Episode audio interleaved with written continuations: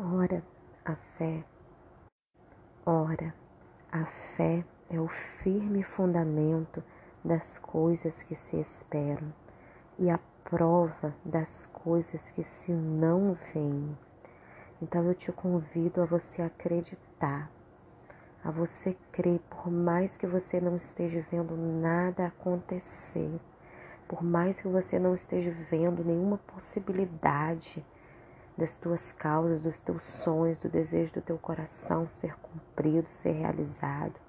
Mas eu te convido a você acreditar e esperar para que os seus sonhos se realizem.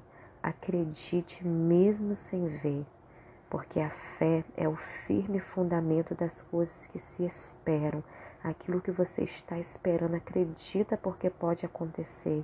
E a prova das coisas que se não veem.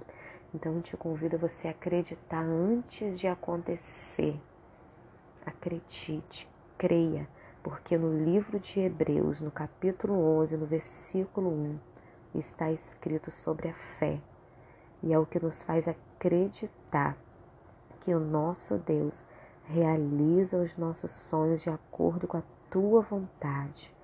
Pela fé, entendemos que os mundos, pela palavra de Deus, foram criados de maneira que aquilo que se vê não foi feito do que é aparente. Tenha fé, acredite antes de acontecer.